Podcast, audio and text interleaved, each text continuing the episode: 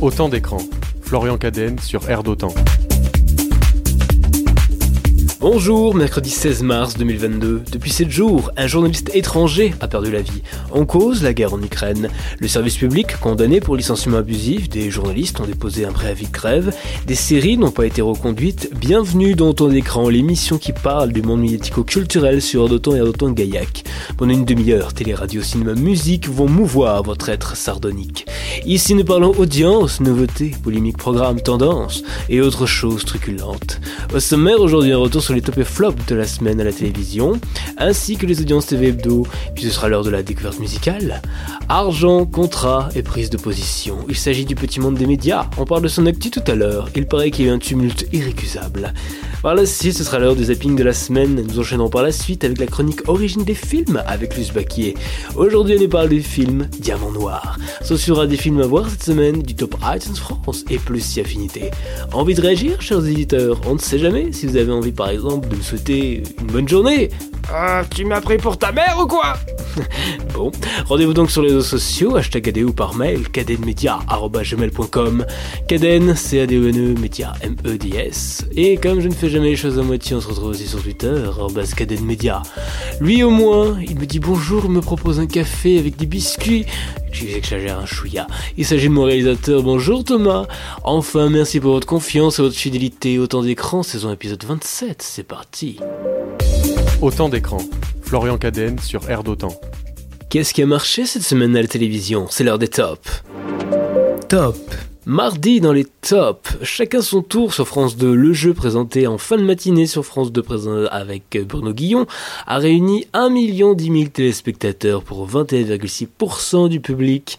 Jeudi soir en prime sur TF1, Balthazar était de retour avec Thomas Sisley. 5 956 000 téléspectateurs et 27% du public. Vendredi soir, rugby, Pays de Galles, France. For France 2, leader de la soirée, 6 884 000 téléspectateurs et 30,7% du public. Samedi soir dans les top meurtres sur les îles du Frioul sur France 3, leader. 4 664 000 téléspectateurs et 23,9% du public. Voici donc pour les tops, enchaînons avec les flops. Flop. Cette semaine, dans les flops, mercredi soir, Grey's Anatomy sur TF1, 2 505 000 téléspectateurs et 11,1% du public. Les 29e victoires de la musique classique sur France 3 en prime, mercredi soir, seulement 1 34 000 téléspectateurs et 6,1% du public. Jeudi soir, gros coup de mou pour Pékin Express sur M6, sous les 2 millions de téléspectateurs toujours, 1 732 000 téléspectateurs et 9,4% du public. Envoyé spécial en prime sur France 2, toujours faible, 1 674 000 téléspectateurs et 8,4% du public. Vendredi soir, Harry Potter, retour à Poudlard de 20 ans de magie sur TF1. Seulement 2 971 000 téléspectateurs et 14,2% du public. Samedi soir dans le flop, Taratata&Co avec Nagui sur France 2. Seulement 1 554 000 téléspectateurs et 8,9% du public. La série MacGyver sur M6 samedi soir, toujours faible, 1 486 000 téléspectateurs et 7,3% du public. Dimanche soir, la soirée Ukraine, spéciale Ukraine sur M6, seulement 1 886 000 téléspectateurs et 9,5% du public. C'est le flop de la semaine, passons aux audiences TV hebdo. Quelle chaîne est le plus grande part de marché durant la semaine du 7 au 13 mars 2022 TF1 leader, en baisse, 18,5% de part de marché, moins 0,6 points sur une semaine. France 2 à 14,7% du public, plus 1,2 points sur une semaine. France 3 9,5%, plus 0,9 points sur une semaine. M6 à 8,6%, plus 0,1 point sur une semaine. France 5 3,7, Arte 2,6. Sur la TNT TMC leader 3% stable sur une semaine. C8 est à 2,6%. Voilà pour le classement hebdo des chaînes TV. Rendez-vous la semaine prochaine pour connaître le nouveau classement. C'est à Christy. Il semblerait qu'il soit l'heure de la découverte musicale. La découverte musicale dans autant d'écrans. Chaque semaine, depuis septembre, le principe est simple, on découvre en ma valeur d'autres morceaux moins populaires qui nous ont plu sur d'autant. En ce troisième mercredi de mars, je vous propose d'écouter un tout nouveau morceau rock. Cette composition est proposée par le chanteur Stan Mattis. Quant au nom du titre, c'est Excuse My French, Let's Go.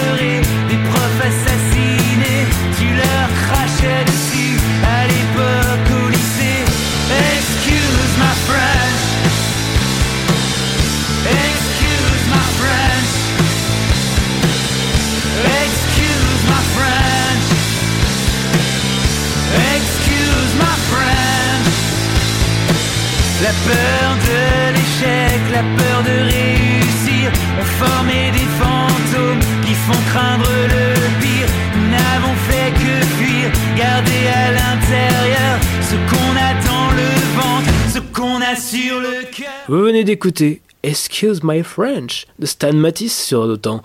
Et sinon, il y a la liste des nouveautés musicales pour le mois de mars sur notre site airdotemps.fr. Je rajoute que vous pouvez retrouver toutes les découvertes musicales de la saison de la playlist Autant d'écran, les découvertes musicales sur Spotify. On passe maintenant à l'actu média de la semaine. Toute euh, l'actu média de la semaine, c'est dans Autant d'écran. Cette semaine, dans l'actualité médiatique, guerre en Ukraine, mort d'un journaliste américain indépendant. Dimanche, à la mi-journée, l'AFP a annoncé la mort de Brent Renault, journaliste et réalisateur américain indépendant de 50 ans à Irpin, dans la banlieue de Kiev. il circulait alors en voiture avec le journaliste Juan Arredondo et un civil ukrainien, également blessé dans l'accrochage, a précisé l'AFP. Danilo Chapo-Lavalov, médecin engagé auprès des forces ukrainiennes qui a pris en charge les victimes, Brent Renault a reçu une balle dans la nuque et a été tué sur le coup, a précisé ce médecin. Interrogé par une journaliste italienne qui a diffusé l'interview sur Twitter, le compagnon de route de Brent Renault, Juan Arredondo, a livré un premier récit de l'attaque. Nous avons traversé le premier pont à Erpin, nous allions filmer le départ d'autres réfugiés, a-t-il raconté sur son lit d'hôpital à l'hôpital de Kiev. Nous avons traversé un checkpoint et ils ont commencé à nous tirer dessus. Notre chauffeur a fait demi-tour et ils ont continué de tirer. On était deux avec mon ami Brent Renault, il a été abattu a-t-il expliqué. Les autorités ukrainiennes ont rapidement accusé les troupes russes d'être à l'origine de la mort du journaliste américain, bien que l'origine des tirs soit encore difficile à établir dans cette zone d'affrontement intense. Dans le New York Times, le chef adjoint de la police d'Irpin, Oexklung Bogay, a attribué des tirs aux soldats de Vladimir Poutine. Anton Jesashenko, conseiller du ministre ukrainien de l'Intérieur, a également déclaré dans un communiqué que Brent Renault avait payé de sa vie pour avoir tenté de dénoncer la cruauté de l'agresseur, russe pour ne pas le nommer.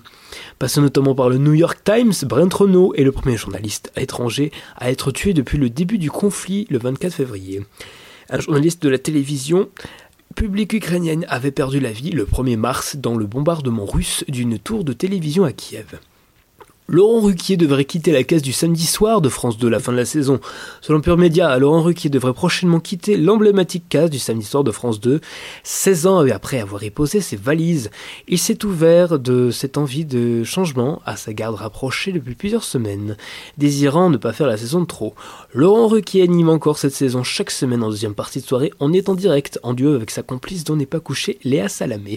C'est d'ailleurs la matinalière à succès de France Inter qui pourrait reprendre le flambeau la saison prochaine toujours sur les informations de Pure Média. Contacté par puremedia.com, ni France Télévisions ni Ignorant, Laurent Ruquier n'ont fait de commentaires. Ce départ interviendrait donc 16 ans après l'arrivée de Laurent Ruquier le samedi soir. Il avait alors succédé à la désormais culte Tout le monde en parle de Thierry Ardisson. En septembre 2006, Laurent Ruquier avait débarqué avec On n'est pas couché, un nouveau talk show produit par Catherine Barma. Déjà derrière, Tout le monde en parle. Dans cette émission, les invités de tous horizons passaient sur le grill de l'animateur et d'un couple de chroniqueurs. Véritable carton d'audience pendant des années, On n'est pas couché avait finalement tiré sa référence en 2020, laissant sa place à On est en direct, un late show toujours animé par Laurent Ruquier et produit non plus par Catherine Barma, mais Philippe Tullier. S'il devrait quitter le samedi soir, Laurent Ruquier restera bien sur France 2 la saison prochaine. Il devrait conserver ainsi l'animation des enfants de la télé chaque dimanche soir en access, après des débuts timides, ce divertissement est parvenu à s'installer. Une belle réussite dans une case très concurrentielle. Laurent Ruquier devrait aussi continuer la saison prochaine à présenter Les Grosses Têtes, son émission succès de RTL, régulièrement programmée en prime time sur France 2. RT France dépose un recours pour faire annuler l'interdiction de diffusion imposée par l'Union européenne. Rappelez-vous, l'Union européenne a coupé temporairement le signal des médias russes Sputnik et Russia Today à la télévision et sur Internet en représailles à la décision du Kremlin, financeur de ces deux médias, d'envahir l'Ukraine. Seule une petite équipe continue à couvrir l'actualité pour notre site web qu'il est encore possible de consulter hors de l'Union européenne, précisé samedi dernier dans l'opinion la présidente de RT France, Xenia Fedorova. La plupart des comptes sur les réseaux sociaux de ces médias ont été rendus inactifs en Europe. Dans cette même interview, celle qui occupe aussi le poste de directrice de l'information de la chaîne accusée, d'être un instrument de désinformation de Moscou, indiquait aussi que ses avocats travaillaient sur tous les recours pertinents. Ce travail a abouti mardi dernier à l'introduction par la filiale française de RT d'un recours devant la justice européenne. De toute façon, la chaîne cherche à faire annuler l'interdiction de diffusion imposée par l'Union européenne dans le cadre des sanctions contre la Russie, a annoncé mercredi dernier la Cour de justice de l'Union européenne. RT France demande l'examen en urgence de l'affaire en référé, ce qui pourrait prendre quelques semaines si cette requête est jugée recevable, a précisé la CGUE.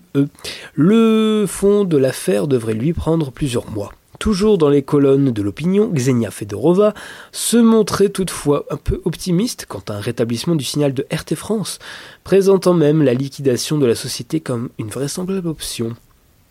France Info, la rédaction numérique des sports, a déposé un préavis de grève pour le 19 mars. Les journalistes de la rédaction de sport de franceinfo.fr ont déposé mercredi 9 mars un préavis de grève pour le samedi 19 mars, jour de diffusion sur France 2 du match du tournoi des Six Nations France-Angleterre. Un mouvement motivé, selon eux, par la précarité des contrats de travail accordés à de nombreux membres de cette rédaction par France Télévisions. Ce serait même la rédaction où le taux de précarité est le plus important, selon Antoine Chusville délégué syndical du SNJ pour France Télévisions. La dernière titularisation n'est certes pas si ancienne, elle remonte à 2020, mais il s'agissait, à vérifier le délégué syndical, de la première embauche d'un pigiste depuis 2005. Cette rédaction s'est construite sur cette logique de précarité, c'est son mode de fonctionnement, critique-t-il. Aujourd'hui, seuls deux rédacteurs en CDI signent les, les centaines d'articles publiés chaque mois, avec le jeu de promotion, les quatre à cinq journalistes historiques sont maintenant rédacteurs en chef ou chefs de service. Pour le reste, le site internet tourne grâce à une trentaine de pigistes réguliers. Plus de 80% des articles publiés par la rédaction numérique de France Info Sport sont écrits par des journalistes précaires en CDD ou en pige. Des apprentis ou des stagiaires déplorent d'ailleurs le SNJ dans un préavis. Au total, cette masse de piges et de CDD représente plus de 10 postes à temps plein, a calculé Antoine Chusville, qui réclame au nom de la rédaction le recrutement de 10 journalistes, dont 5 dès ce premier semestre. La direction a bien reconnu, lors d'un comité social et économique, au siège un taux de précarité très élevé, mais n'a pas voulu s'engager sur des embauches en CDI. C'est insupportable pour les pigistes. Des pigistes dont la condition s'est autant plus précarisée depuis que la direction a imposé restrictions budgétaires oblige, un plafond artificiel et arbitraire du nombre de piges qu'il est possible de réaliser pour eux chaque année. Regrette encore le délégué syndical. C'est ainsi que certains ont appris en septembre dernier que c'était fini, qu'ils ne pourraient plus bosser pour France Télévisions jusqu'à la fin de l'année parce qu'ils avaient déjà atteint ce plafond. Les pigistes et les CDD à l'initiative de ce mouvement demandent donc à travailler dans une rédaction normale socialement. Assure encore Antoine Chusville. Vous vous rendez compte que c'est comme si le 13h et le 20h étaient réalisés par des pigistes et des CDD depuis 20 ans. On n'accepterait jamais qu'une rédaction télé soit précarisée à ce point. La loi impose que cette activité soit réalisée par des personnels en CDI. On a épuisé tous les leviers internes normaux, mais les recours aux tribunaux ne sont pas exclus. France Télévisions est en dehors des éclous. Pour l'heure, le préavis de grève vaut pour une mobilisation d'une seule journée, le 19 mars.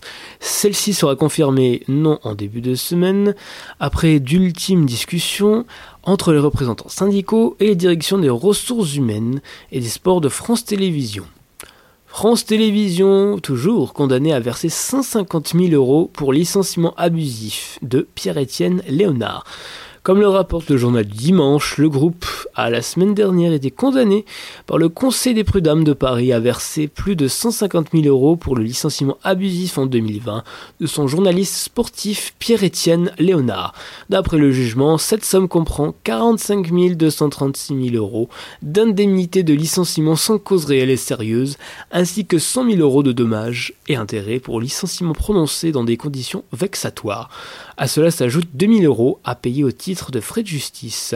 Dans sa décision accablante pour France Télévisions, le Conseil déplore notamment un licenciement sans contradictoire et appris dans la presse par le principal intéressé. Son nom apparaît dans de nombreux articles de presse comme étant lié à des propos sexistes. Son image et sa réputation sont ternies, révèle la juridiction, fustigeant des répercussions dramatiques pour la vie professionnelle et la vie privée de Pierre-Étienne Léonard.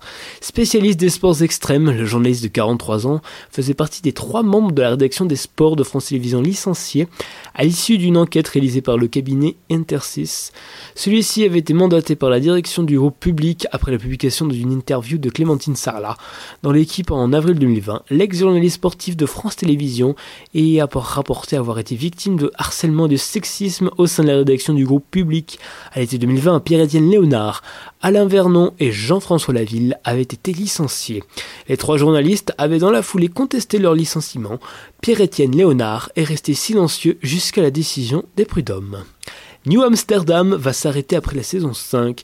La série américaine avec Ryan Egold, dont la quatrième saison est en cours de diffusion aux États-Unis, va s'arrêter au terme de la cinquième saison, annonce lundi nos confrères d'outre-Atlantique Deadline. L'ultime saison sera diffusée sur NBC au cours de la saison 2022-2023. Elle devrait être abrégée avec 13 épisodes seulement au compteur, contre 22 pour la saison 4. 92 épisodes composeront donc au total cette série lancée en septembre 2018 pour NBC. Au New Amsterdam, Ryan, Ryan incarne le docteur Max Goodwin. Ce médecin-chef de l'un des plus vieux hôpitaux publics des États-Unis n'hésite pas à prendre ses distances avec la bureaucratie du système médical américain en plaçant ses patients au centre de ses décisions. Comment puis-je vous aider? leur demande-t-il régulièrement. La série met en lumière le manque de personnel soignant et de matériel face à l'épidémie du Covid-19.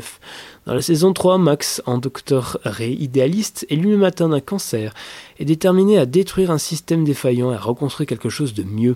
Mais ses batailles sont multiples puisqu'il doit reconquérir sa femme enceinte et dont il est séparé et également lutter au quotidien contre ce cancer qui le ronge.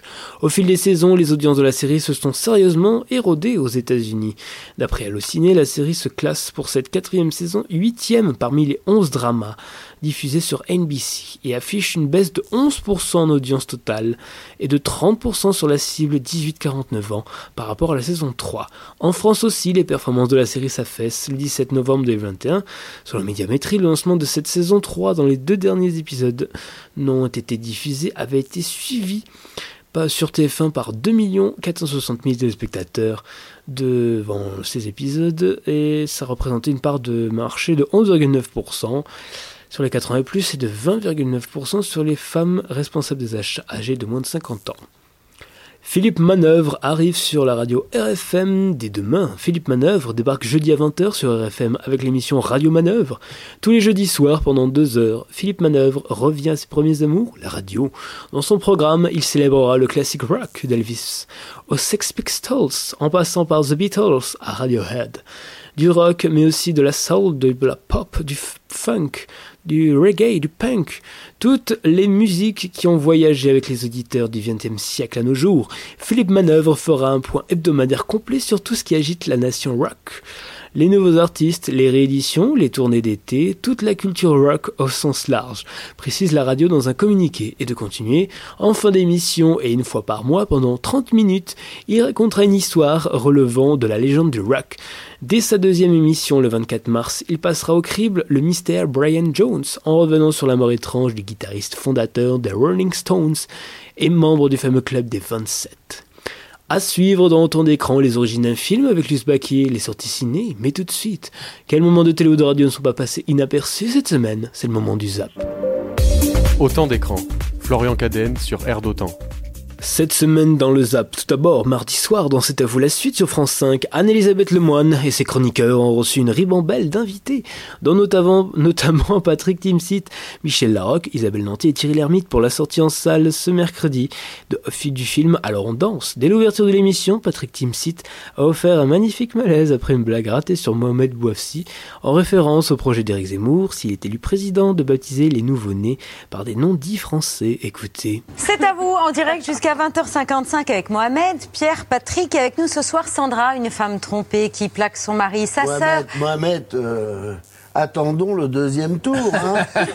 attendons le deuxième tour. Pardon, je me suis permis de vous interrompre, mais. Euh, non De quoi parle tu bah, Du changement de prénom. Euh, ah. Changement de prénom. Mohamed, pour l'instant. Non, ce sera toujours, même après le deuxième, ça sera toujours le cas. Ça commence bien. Ah ouais Ouais, ce sera le cas. Ah oui, c'est un choix personnel. C'est un choix personnel. Contre la République. Oh, on est mal. Plutôt de conviction. Ah oui. Et s'il est président, il est président, c'est la République. Euh. Heureusement. Même notre prix Nobel. Donc Patrick a décidé de mettre le bazar sur l'émission voilà. dès la première Dès la minute. première Dès minute. la première minute. La blague ratée de Patrick Timsit dans cet avou sur France 5 mardi soir. Mercredi soir, au terme d'une édition largement consacrée à la guerre en Ukraine et ses conséquences, Gilles Boulot a achevé son journal de 20h par deux reportages hommage à Jean-Pierre Pernaud, dont les obsèques se sont déroulées mercredi 9 mars dans le 7e arrondissement de Paris. En reprenant l'antenne, Gilles Boulot a essayé tant bien que mal de contenir son émotion. Écoutez. Dans un instant, la météo d'Evelyne Delia avant votre série Grey's Anatomy. Demain à 13h, Jacques Legros. Je vous retrouve à 20h. Mon cher Jean-Pierre, je t'embrasse. Nous t'embrassons tous sur ce plateau et dans cette régie qui était un peu ta seconde maison. Nous pensons tous à toi. À demain. L'émotion de Gilles Boulot mercredi soir dans le journal de 20h. Enfin, Cyril Hanouna a révélé mercredi soir sur C8 l'origine de la longue interruption des programmes de la chaîne, dont Touche pas mon poste a été l'une des victimes le mardi soir avec une diffusion abrogée. Écoutez. En fait, les cartes réseau sont, auraient toutes les deux cramé. Donc en fait, il fallait juste changer la carte. Non, c'est comme des piles. hein, euh, Non. voilà. Sérieux? À ce point-là? Oui. Dans le, bah, je vais vous donner des explications. Dans la Canal Factory, il y a un cœur de réseau. Enfin, un cœur de réseau. Un cœur de réseau, c'est un énorme ordinateur avec des milliers d'informations et de systèmes euh, informatiques. Dans ce cœur de réseau, il y a deux cartes réseau son, une originale et une de rechange. Ces deux cartes dysfonctionnaient, donc la normale la- la- et la, celle de rechange, et la carte principale envoyait des mauvais signaux à la carte de remplacement. Donc en fait, ces dysfonctionnements se sont répercutés sur le système son de toute la Canal Factory. Et voilà, donc, euh, et donc ce soir, pour anticiper un potentiel bug technique, les équipes ont prévu une console son de secours. Ouais, mais ils ont juste à changer en fait la carte. Mais non. Ah ouais Ouais, voilà. Oui, mais Ah, alors, donc on n'a pas et- été et alors. Spotify Et et tout le reste Alors, Alors, ouais. Spotify, sachez que ça fait partie. euh, c'est également euh, C8 qui a géré euh, tout ça. Non, je rigole. Euh, Spotify, on va en parler. Qu'est-ce qui s'est passé euh, justement euh, Puisque C8 euh, n'a pas été le, le seul touché hier soir? Alors, on pouvait croire qu'il y avait euh, une coïncidence hier, mais pas du tout. Nous, c'est vraiment euh, inhérent euh, à nous. Les explications de Cyril Hanouna sur la, sur la difficulté de diffusion de son émission. Ainsi s'achève le zap, enchaînons avec la chronique Origine des films proposée par Luce Baquier. La chronique où on va parler films et peut-être clips musicaux. Bonjour Florian et bonjour à tous. Aujourd'hui, j'ai choisi de vous parler du film Diamant Noir qui est passé sur Arte mercredi soir. Ce film est plutôt récent puisqu'il date de juin 2016 et il dure 1h55. Pour une fois, je vous ai choisi un film franco-belge, ce qui va nous changer un peu des films américains. Ce film a ramené 355 280 dollars dans le monde et a eu 70 442 entrées en France l'année de sa sortie. Sur Allociné, on peut voir d'excellentes critiques de presse. Sur 23 critiques, 16 lui accordent 4 étoiles sur 5 et les 7 autres ne descendent pas au-dessous des 3 étoiles. A noter aussi que ce film a eu 2 victoires et 5 nominations, principalement pour le meilleur espoir masculin accordé à Nils Schneider, qui joue le personnage principal, Pierre, et qui a aussi joué dans beaucoup de films à petit budget et de premiers films, mais aussi pour le meilleur premier film accordé au réalisateur Arthur Harari. Comme le certifie Nils Schneider, les deux étaient sur la même longueur d'onde, même si le réalisateur a hésité à le prendre au début. Ce dernier a rencontré pour faire le film un diamantaire et le petit-fils d'un grand tailleur, et Nils Schneider a bénéficié d'une courte formation de taille de diamant. Ce film est dédié à l'un des acteurs qui a joué dedans, Abdel Hafed Benotman, jouant Rachid, un braqueur de banque, il est malheureusement décédé avant la sortie en salle du film. Coïncidence, Abdel Benotman était lui aussi un braqueur de banque par le passé. Nils Schneider le qualifie comme l'un des acteurs qui l'a fait le plus progresser.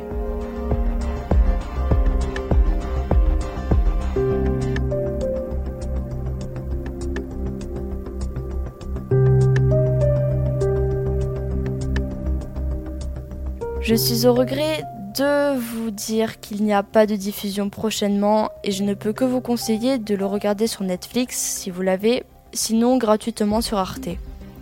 Pour information, ce film est déconseillé au moins de 16 ans, certainement à cause de la violence et du réalisme des scènes. Par exemple, on voit un homme se broyer la main au début, un oiseau transpercé avec un couteau, des crises d'épilepsie, des personnes nues, un homme qui se drogue et même une femme qui se fait abuser. Le personnage principal est aussi très torturé intérieurement bien sûr, et on ne le voit pas sourire une seule fois du film. L'histoire est noire, dramatique, c'est un thriller comme on dit, qui est plus centré sur la réflexion que sur les scènes d'action. L'histoire est inspirée de la famille Tolkowski, qui est une véritable famille de diamantaires de la famille d'Anvers, de la ville d'Anvers, et plus particulièrement sur Gabriel Tolkowski, qu'on retrouve dans le personnage de l'oncle et dans le nom de son fils, Gabi. L'une de ces phrases est reprise dans le film. Il s'agit de On est là pour faire vivre la lumière. Certains parlent aussi d'une référence à la pièce Hamlet de Shakespeare. Ce film est en tout point très réaliste car le tournage se déroule au même endroit que l'histoire, à Anvers justement, mais aussi en Flandre, en Belgique. Le choix du lieu est vraiment tout simple. Anvers est la capitale mondiale de la taille et du négoce de diamants. C'est là qu'on taille les trois quarts des diamants à l'échelle mondiale. Puis aussi, le réalisateur ne souhaitait pas faire de film français et voulait sortir du pays. Mais je parle, je parle. La bande-annonce, ça vous dit? Je vous laisse écouter et comprendre. Vous n'étiez pas au courant du tout qu'il était malade? Non, j'avais 15 ans dernière fois que je Passe me voir un de ces jours à Anvers, si tu veux. On est cousins, quoi, merde. Vous, ça marche plutôt bien en ce moment. Le diamant, c'est juste une pierre transparente, tu vois. On décide que ce caillou vaut cher et ça crée de la richesse. Merci de m'accueillir. Remercie mon fils, Louis, qui t'accueille. T'es là souvent, toi Je vis ici, en fait. Tu es le fils de Victor? Ça t'intéresse, le diamant Ouais. Ce qui fait la différence, c'est l'œil. Qu'est-ce que tu en dis Je crois pas que ce soit un diamant, ça. Ne fais jamais plus quelque chose derrière mon dos, sinon te dégage. Tu es pas chez toi ici. L'histoire de Victor Ullmann, né dans une famille de diamantaires à Anvers, en Belgique. Sa main a été broyée par une machine devant son frère qui n'a pas bougé pour l'aider. Et là, là, là et là, c'est les caméras. Il y en a pour combien? Il a parlé de 20 millions. Je sais qui fait mal, je sais qui paie, je sais qui souffre.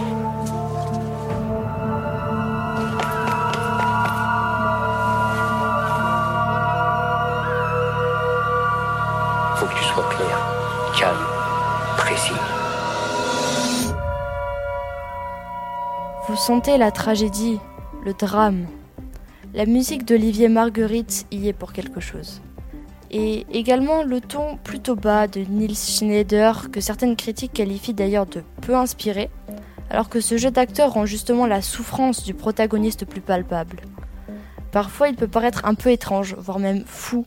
Effectivement il ne se maîtrise pas, il est plutôt émotif, très froid, nerveux, avec un manque d'assurance, un peu comme de la timidité ou un repli sur lui-même.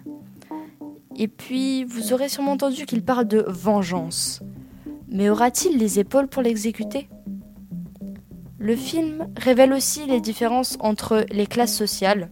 D'un côté, nous avons Pierre qui travaille dans le bâtiment et qui fait des cambriolages la nuit, et de l'autre, nous avons sa famille de riches diamantaires. Son inclusion dans ce milieu totalement opposé au sien est tout à fait atypique.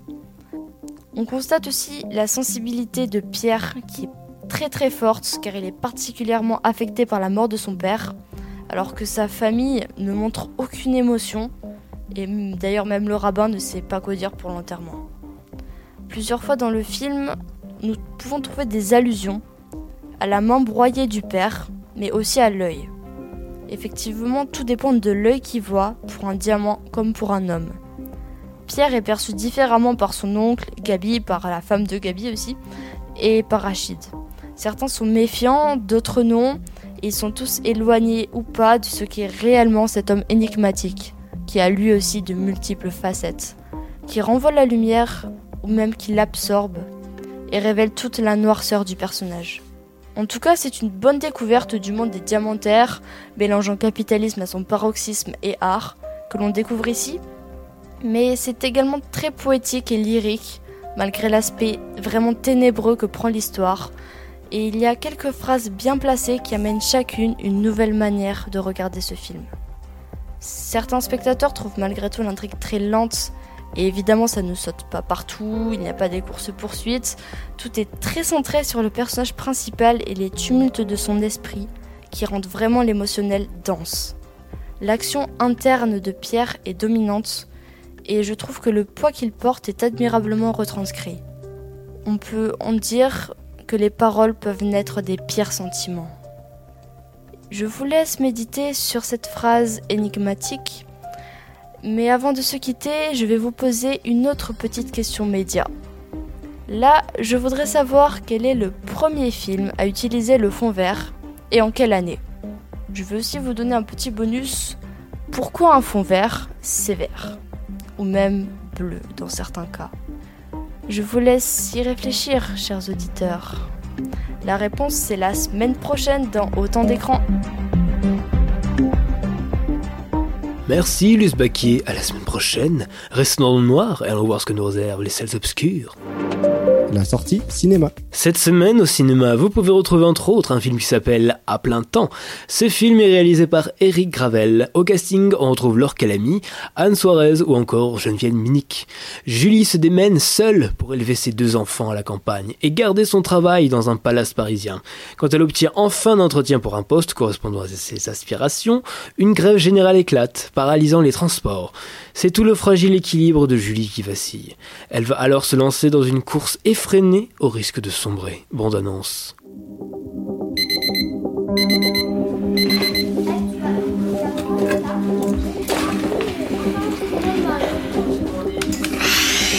Maman Ouais Tu connais le jardin d'acclimatation Ouais. On pourra y aller un jour Écoute, on verra.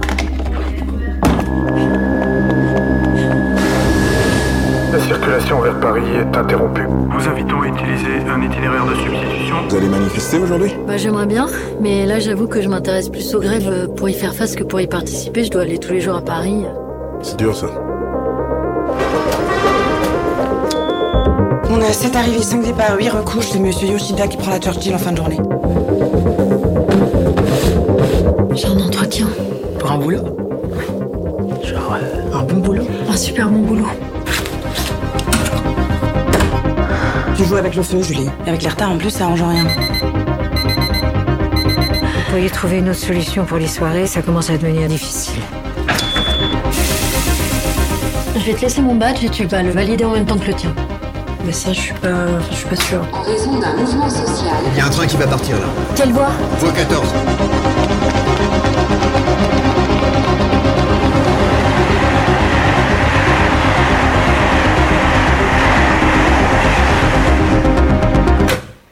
Jeanne Delacroix. Julie Roy, enchantée. Merci de vous être déplacée malgré les grèves. Ça vous inquiète pas de reprendre le travail après une aussi longue pause? Ah non à plein temps, réalisé par Eric Gravel, avec Laure Calamy, Anne Suarez, Geneviève Nick et bien d'autres en salle dès aujourd'hui. Le Top iTunes France arrive maintenant. Chaque semaine, je vous propose de faire un point sur les musiques les plus écoutées en France sur la plateforme iTunes, mais aussi Deezer, Spotify, Napster, qui est sorti du top 3 cette semaine. Il s'agit de Psychic et Madonna, résultat en troisième position des titres les plus écoutés en France sur iTunes. C'est l'enfer de Stromae qui perd deux places sur une semaine. En numéro 2 du top iTunes France cette semaine, on retrouve toujours le titre Le dernier jour du disco de Juliette Armanet. Pour finir, mais quel numéro de titres les plus écoutés en France sur iTunes Cette semaine, il s'agit du titre Et bam de Mentissa, extrait. On ne montrera jamais que j'ai déjà gagné de nouveaux amis.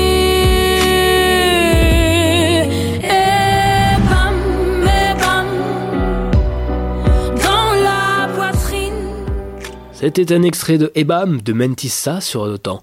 Ce titre sera-t-il encore numéro 1 la semaine prochaine? Allez, va falloir patienter pour le savoir. Pour suivre les audiences et l'essentiel de l'actu télé-radio, rendez-vous sur mon compte Twitter, @cadenmedia. La tristesse ne pèse que sur nos paupières, elle n'a pas d'autre prise que de faire gagner à nos yeux l'extravagance de la profondeur. Oui, je sais, vous avez une soudaine envie de me galocher suite à l'interprétation de cette verve bien construite, mais elle n'est pas de moi, elle est de Sophia Shirin Hutt. Ainsi s'achève Autant d'écran saison épisode 27. Merci à vous de nous avoir suivis. Vous pouvez retrouver cette émission, comme toutes les autres en podcast ou en réécoute sur d'autant, ou sinon très vite sur vos plateformes d'écoute habituelles, telles que Spotify, Deezer, Google Podcast, Amazon Music et autres. Cette émission a été réalisée par Thomas Béranger, qui tient le coup malgré ma folie envahissante. Ne soyez pas mes chers auditeurs. Je vous propose qu'on se retrouve mercredi prochain, dès 8h sur d'autant évidemment. D'ici là, je vous embrasse, gros béco sur la joue. Tout de suite sur d'autant la seule unique bande à part. Bonne journée, bonne semaine, et merci de votre écoute. Autant d'écran. Florian Cadenne sur Air d'Autant.